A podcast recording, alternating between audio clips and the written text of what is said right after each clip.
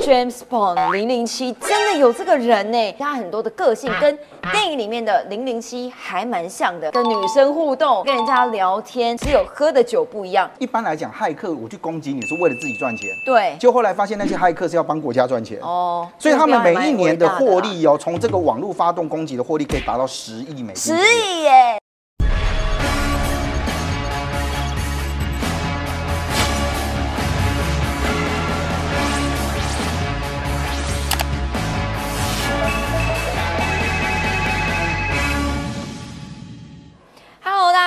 收看《九四幺克苏之权力游戏》这一集要告诉大家，你知道吗？James Bond 零零七真的有这个人呢，所以他到底是真的还是假的？而且。现在的间谍到底是怎么样干活的？今天跟我一起对谈的是康仁俊大哥。讲零零七，我是不是就应该要这样？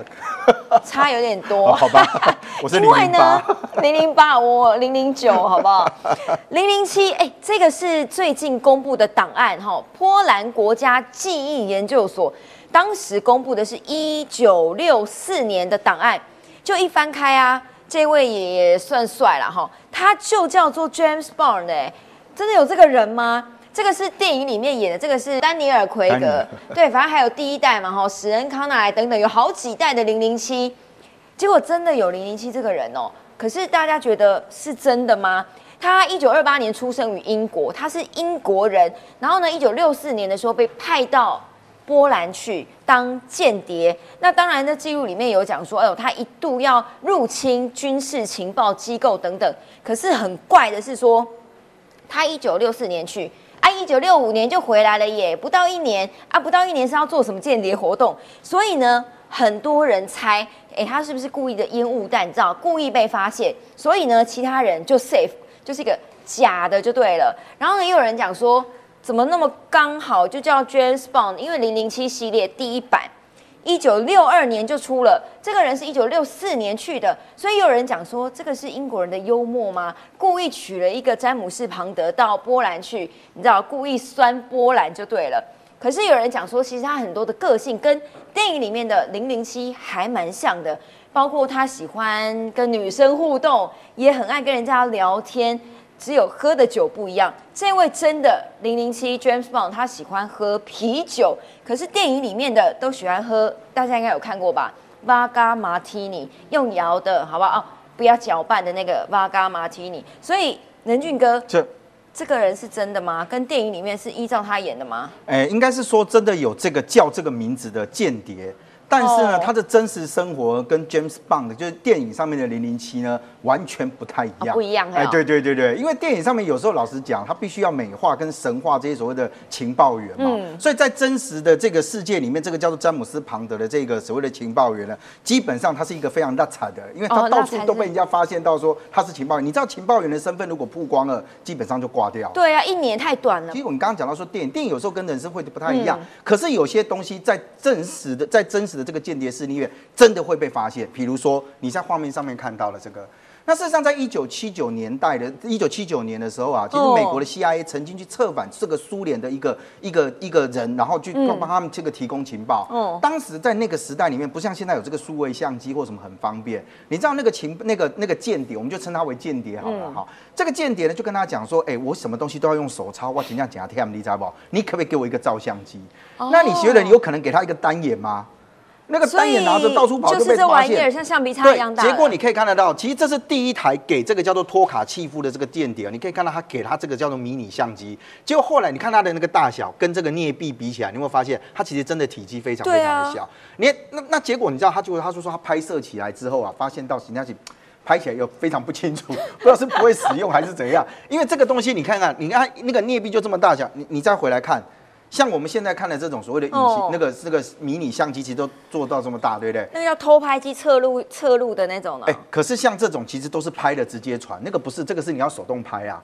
所以他第一代拿到的时候，发现到说他真的是操作的很难操作，你知道？后来他又申请了第二个相机，就是你现在画画在你靠近你的这个，这个看起来其实就是一个钥匙圈。对啊。那你看他的钥匙跟他的这个照相机的比例居然差到这么多，而且你知道给他的这个东西之外，因为超怕间谍不会用的，还要给他这张使用说明书。所以以前的间谍还蛮容易被发现的，你在这边按啊按，啊啊就被发现啦。所以第一个头脑一定要好，记忆一定要够强，否则你知道有时候过目不忘对你还是有帮助的，不能。就不能当间谍可是我要补充一下，你刚刚讲的这个哦，这个间谍叫托卡契契夫的这一个，对，你知道他当时居然把苏联还在研发中的那个苏二七的那个飞机啊，战斗机的整个蓝图用这个东西拍拍拍拍下来之后拿给了美国，所以那个时候美国都还不知道说，哎，你苏你你们到底苏联在做什么东西，就靠着这个相机，哎，居然拿到了很多苏联的秘密。好啦，聊胜于无就对了。所以其实，在现在的英国，哎，真的有所谓的军情处，军情处跟是一样有。两种，一个是国内的，一个是国外的。国内的就是军情五处，简称 MI Five。然后呢，军情六处就是电影里面演的那个零零七，它就是隶属于这个单位的军情六处 MI Six。它主要是处理对外的，不要讲间谍关系、外交关系、秘密外交关系好了。其实呢，大家以往觉得它很神秘，对不对？但是在近几年，其实。还有公开的招募广告，电视也有，报纸也有。现在给大家看一个，它的官网上就有，直接告诉你这工作到底在干嘛。看一下。After graduating, I got a job as a researcher in a university. I really enjoyed the research and writing, but got frustrated with the endless fundraising. So when I saw an SIS advert for intelligence officers, it offered the chance to do work of real importance and use my languages and overseas experience. My first role was as a reports officer, or R officer, covering the Middle East.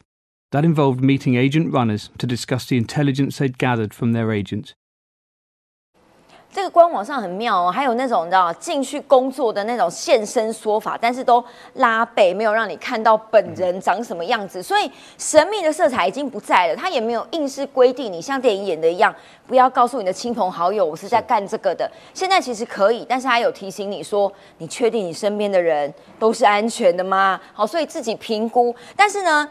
任用条件大概是这样，这个是呃经历过的人这么说的。以往哈古早时期就会，比如说在酒吧遇到人俊，就拍拍你的肩膀说：“你要当间谍吗？”哇，这么明显，这么清楚哈，就是你知道路边找一个可能觉得看起来很和善的，看起来没有威胁性、无害的，就训练他当间谍。然后呢，学历呀其实也不一定啊，哈不一定你一定要好大学毕业，可是审查可严格了。半年到九个月都有可能哈，你的身家调查都要翻一遍，然后呢，面试三到八个小时，哇，超久的。唯一一个禁忌叫做不能吸毒，因为吸毒就恐香去了嘛，哈，不能吸毒。然后呢，你一定要对外自称叫公务员。可是任俊哥是他们真正的生活就跟零零七演的一样吗？每天喝酒、开跑车、玩女人，哎，不要玩女人啦，跟女生聊天。而且你知道零零七有一个有一集啊，它的名称叫杀人执照。哦，很多人看电影的时候都会觉得哇，零零七超厉害的，全世界想想干掉谁就干掉谁。我跟你讲，真实世界完全不是这样。啊，当然不是这样。哎，你到处杀人，你觉得其他国家会放过你吗？我扣你没嘛。所以你刚刚提到了，其实你知道我们在国我在台湾来讲哈，我们那个安全局或什么，它其实多数是跟军警作为招募，可是它有外聘一些人员。嗯，所以你刚刚提到了有一些，因为它其实每一个人负责的阶层不一样，搞不好他是比较出阶的情报人，他不需要太多像思想考核、忠诚考核那种，他可能就不用做的。太多，可是你刚刚提到说真实的情报员生活像怎么样？我跟你讲，不是每个人都长得哦像这个 James Bond 的那么帅，你知道为什么吗？太显眼啊！最棒的情报员就要跟折凳一样。藏匿于民宅之中，随手可得，而且丝毫不会被大武器之首，完全不会被人家注意到，这种才厉害嘛。所以像咱们这种平凡一样哈，去做情报员，大家会觉得，嗯，这个这怎么可能会这个情报员？这长这这德行，我跟你讲，这种人才厉害。哎呦，所以你看真实世界里面啊，不是每个人都开跑车，哎，开跑车多显眼。你走在路上，大家都在看，问哪一个人在开？什么秘密人物都不用执行啊，然后大家都帮你拍照，你的照片所有在网络上面到处流传，你怎么可能？所以他们多数的情报员其实都坐公车啦、地铁啊。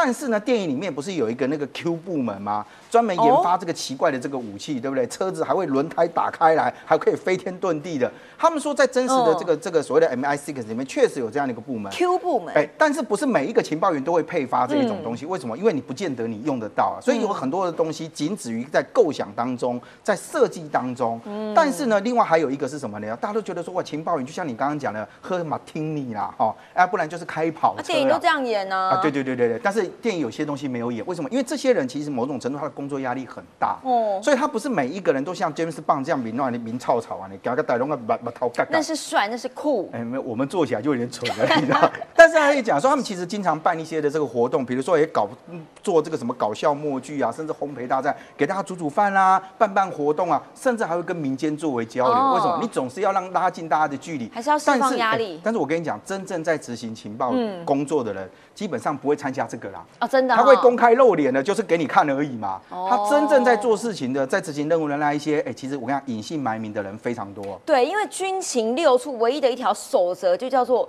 永远保密。好，所以这个什么烹饪大赛，我想他应该没办法参加了啦。可是呢？最新的间谍手法，哎，你人根本就不用出现，你知道吗？一台电脑就可以害进全世界。这个是真实在台湾发生的，就是最近锁定的是人力银行，哎，两家最大的人力银行通通都被害了。可是，请问任俊哥，是为什么中共的间谍要偷人力银行啊？我们老实讲，因为你以前要拿各资的时候有点怪，因为各资有一些管道，像我们现在很多人都会觉得说啊，路边如果有人跟你做街访，说哎不好意思啊，小姐我看你长得好漂亮，你可不可以留个资料？好多这种人。对，但是你但是很多时候你会乱写吧？对，我会乱写。对，除非长得特别帅的，搞不好你会留一下真实的姓名、地址之类的。可是其他很多人，多数我们看到都会乱写。嗯。可是，在人力银行里面的，你怎么可能会乱写？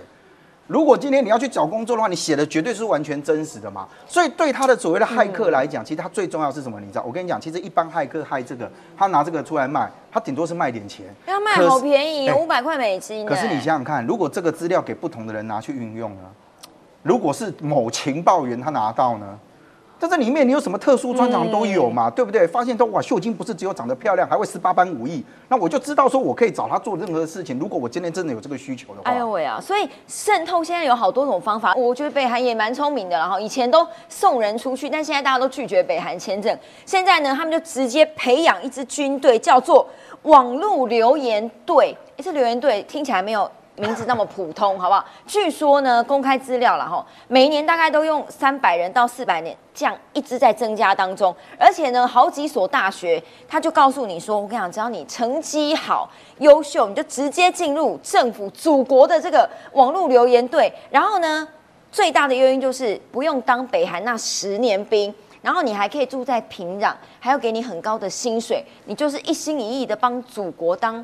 骇客就对了，常见的手法有好几种，都是专业的骇客手法。但是任俊哥，是他这个跟害我们的人力银行。目的不太一样哦，当然不一样了。为什么大家会觉得他是国家队？因为一般来讲，骇客我去攻击你是为了自己赚钱。对，就后来发现那些骇客是要帮国家赚钱哦，所以他们每一年的获利哦，从这个网络发动攻击的获利可以达到十亿美金。十亿耶！哎，这里面当然有什么？你知道，我进入到你的账户，把你的钱转出来，这是一种；第二种是我我进入到你的资料库里面，把你的资料偷出来，再叫你来赎回来，这是另外一种勒索。哎，对，这就是勒索嘛。所以他用这种方式的时候，哎，居然可以到这，而且你知道他的这个金额居然是北韩年年均出口总值的三分。之一啊！哎，这是第一个，你知道，对对应来供，这东西丢回 第二个，他们号称没有北韩偷不走的东西啊！哎呦，就是这些网军想偷什么就偷什么，你知道？所以刚刚钱是一回事啊，第二种方式他要的就是资讯嘛。对，他现在要的就是你的这些资料嘛。所以你看他攻击的方式其实非常非常的多，像一般的网络钓鱼，就你会知道说啊，钓鱼就是我寄一封信给你，你要是真的一时不查，对不对？哎，怎么康仁俊看成金城武，你就把它点下去，